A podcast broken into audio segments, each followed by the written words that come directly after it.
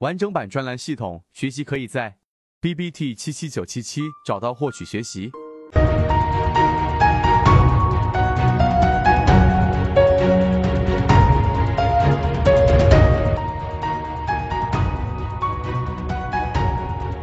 我会说第一个事情，待会啊，这是第一个我们要做的三季报的这个整理。第二个，我们会给大家提到一个在圈子当中，我们尤其是核心圈子里面很重要的一个概念，我就正式开始给大家去聊，就是冗余啊。什么是冗余？怎么样是在我们的自选鱼池当中的一个很重要的模块？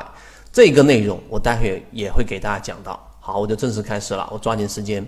第一个就是我们三季报的这个是一个核心。因为三季报是在十月底公布完毕，我讲过很多次了。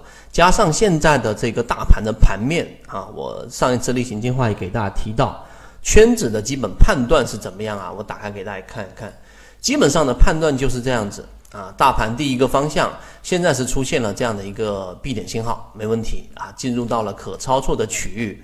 但是呢，直到我们的这个昨天啊，上一个交易日，那就是周五的时候，也是翻绿流出的。所以你稍微看一下，到现在为止，如果按照持续性流出的话，市场已经有十九个交易日流出了。所以你在这个地方呢，不要抱着，尤其是各位作为理性交易者，不要抱着盲目的这一种乐观，认为它一定会涨，或者说我压住它会涨，这种心态是错的。至少到目前为止，可以进入到的就是我们所说的有这样的一个苗头了。就像这里有可能是走出这种走势，也有可能是走出我们在这个六月份前后给大家提到过的，看到了没有这一波的一种走势。那核心的关键大家也很清楚了啊，我就不去赘述了。基本上是来自于这个资金。以目前来看啊，以目前来看，这个市场的这一种。呃，叫做关键性因素是取决于下一周的，就基本上是下一周了。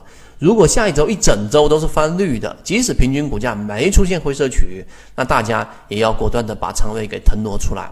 而下一周的这个呃这个交易日当中，如果出现资金翻红，哪怕是间歇性的翻红，那么这个市场走出我们所说的机会还是概率比较大的。原因在于什么地方呢？就是原因在于我们所说的三季报。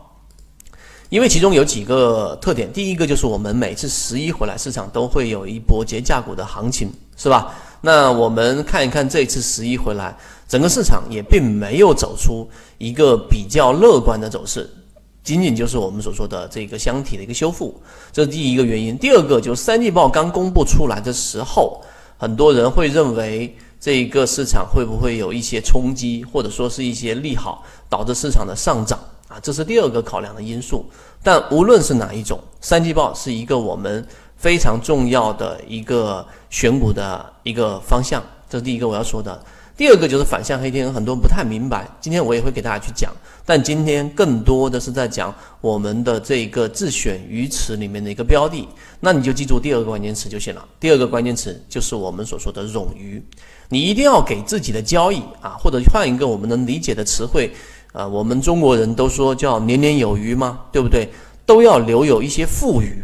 那在我们的交易当中，你也要留有自己的一个退路啊。交易不是说这个，好像在成功学里面创业说的，不要给自己留退路啊。真正的这一种策略，无论是在哪一个方向，创业也好，交易也好，它都必须要有一定的退路的，而不是说盲目的去这个跟市场这个对抗。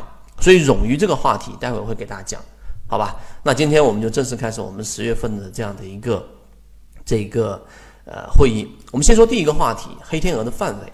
什么叫黑天鹅？大家都知道了。我们要说反向黑天鹅，实际上很好理解啊。我说起这个名字啊，就是为了让大家知道，我们要找到有哪一些标的。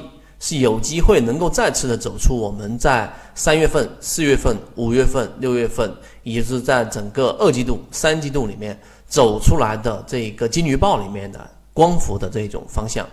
那大家自己本身是不是希望再有一次这样的机会，能够捕捉到这样的这一个机会的这一种标的呢？如果你希望啊，或者说你肯定是想的，对吧？前面我不知道你错过没错过，但是呢？现在这个市场呢，很明显是存在的这样的一种机会的那我们要怎么去把握？这个是我讲第一个话题。那第一个就是从哪个范围里面去选了啊？鱼池当中呢，其中最核心的关键，大家认为是什么？对吧？大家可以想一想，呃，可以把自己的这个文字打出来。